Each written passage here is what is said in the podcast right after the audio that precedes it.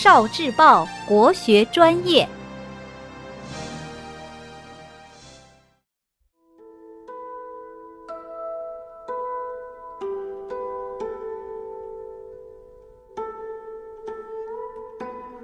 十万个为什么？为什么古代公主的丈夫叫驸马？据说“驸马”一词来源于秦始皇统一六国之后，那时国家刚刚统一，始皇帝又是一个深谋远虑、勤政的帝王，他常常坐马车到处视察民情，为更好的治理国家。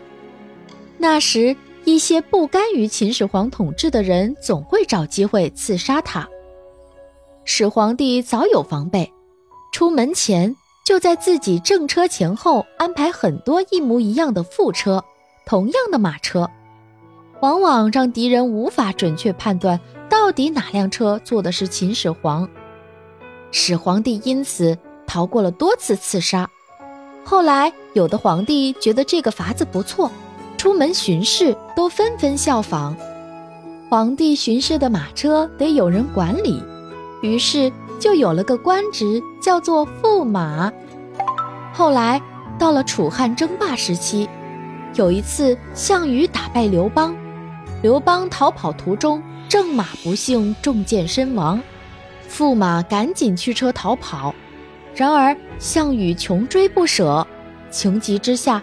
驸马脱下红袍，让刘邦穿上，骑马逃命，自己穿上刘邦的黄袍，驾车引开项羽。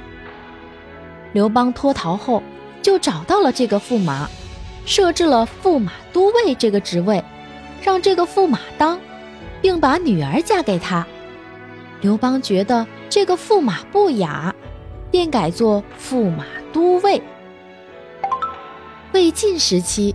公主要嫁的丈夫，首先都得任驸马都尉这个职责。也就是说，皇帝出行危急之中，能做皇上的替身，保皇上安全的是公主的丈夫。一来，驸马是自己人，皇上信得过；二来，驸马毕竟和皇帝没有血缘关系，就是有了意外，皇上心里也能接受。所以。这一职位从来都轮不到皇子身上，毕竟是亲骨肉。晋以后，驸马都尉仅仅是官品，没有了实际上的职责。驸马都尉叫着叫着就简化成了驸马，从此驸马就成了公主丈夫的专称了。到了清代，驸马被称作额驸。